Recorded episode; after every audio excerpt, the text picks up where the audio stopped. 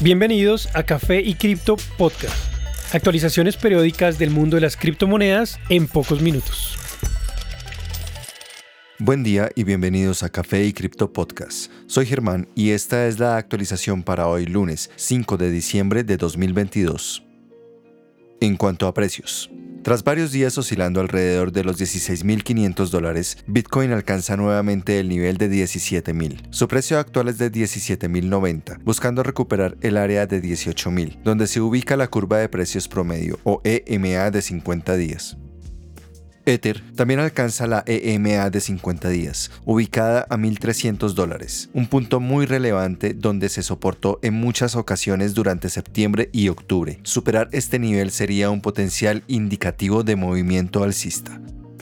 En contraste, BNB cae casi 10% en los últimos días, para ubicarse a 290 dólares, donde se ubican las EMA de 50 y 100 días. Su próximo objetivo es recuperar el nivel de 300 dólares. XRP se ubica actualmente a 0.39, tras subir 20% desde el mínimo reciente hace casi un mes. Sin embargo, falla en dos intentos de superar la EMA de 50 días. Actualmente está ubicada en 0.4. Este constituye su próximo objetivo. ADA mantiene un precio promedio entre 0.3 y 0.32 dólares por casi un mes. Tras lograr soportarse en dos ocasiones sobre los 30 centavos, su objetivo actual es a 0.35 dólares. En noticias.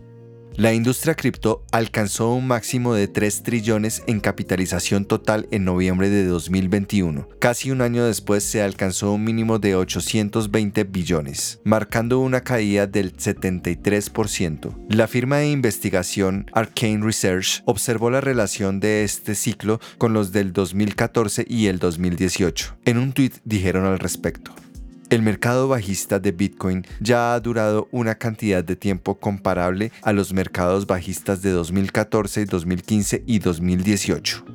El reporte comentó que el mercado actual de Bitcoin ha visto un periodo de 376 días desde su pico hasta su valor más bajo. En el 2018 ese periodo fue de 364 días y en el 2014 de 407 días. Sin embargo, en el ciclo anterior los mercados cayeron 87% desde 830 billones de dólares hasta un poco más de 100 billones. A pesar del impacto de la caída de ecosistemas como Terra o FTX, aún no se ha alcanzado ese porcentaje. Otras influencias podrían marcar los mínimos y máximos del mercado. La Reserva Federal estadounidense y su decisión de tener medidas un poco menos agresivas podría significar menores impuestos para el próximo año, lo cual serían buenas noticias para activos como las acciones y las criptomonedas.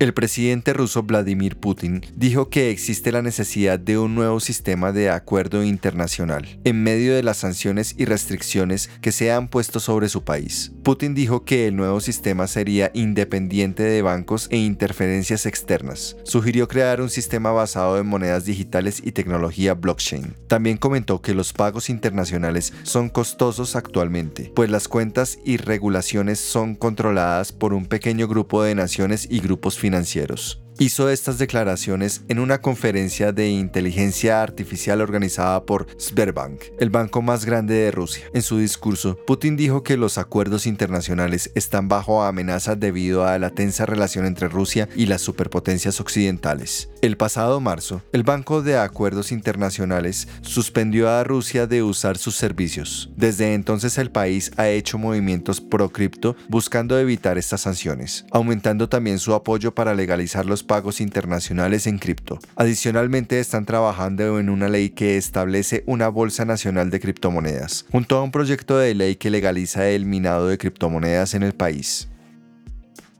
Brasil ha aprobado una ley que legaliza los pagos en cripto a través de todo el país. La Cámara de Diputados ha pasado un marco regulatorio que legaliza el uso de criptomonedas como un método de pago en el país. A pesar de que esto es un progreso significativo para Brasil, la ley aún necesita la firma del presidente para entrar en rigor. Una vez que esto pase, la rama ejecutiva del gobierno debe decidir qué oficina estará a cargo de la supervisión. Aparte de designar cripto como un método de pago, la ley permite otorgar licencias para bolsas cripto y para custodia de criptomonedas por terceros. Adicionalmente, la ley exigirá a las bolsas hacer claras distinciones entre los fondos de la compañía y de los usuarios, para evitar incidentes como el colapso de FTX. En el país, los usuarios están mostrando una fuerte preferencia por los productos cripto, a pesar de que no hay signos claros de que la incertidumbre actual llegue a su fin. Información obtenida en una encuesta el pasado octubre mostró que el 33% de las personas piensan comprar Bitcoin en los próximos 12 meses, seguido por bienes raíces con 26% y acciones con 22%. Actualmente hay un flujo de instituciones buscando entrar en el mercado brasilero, como es el caso de Binance y Coinbase, los cuales consideran el país como un mercado de enorme potencial.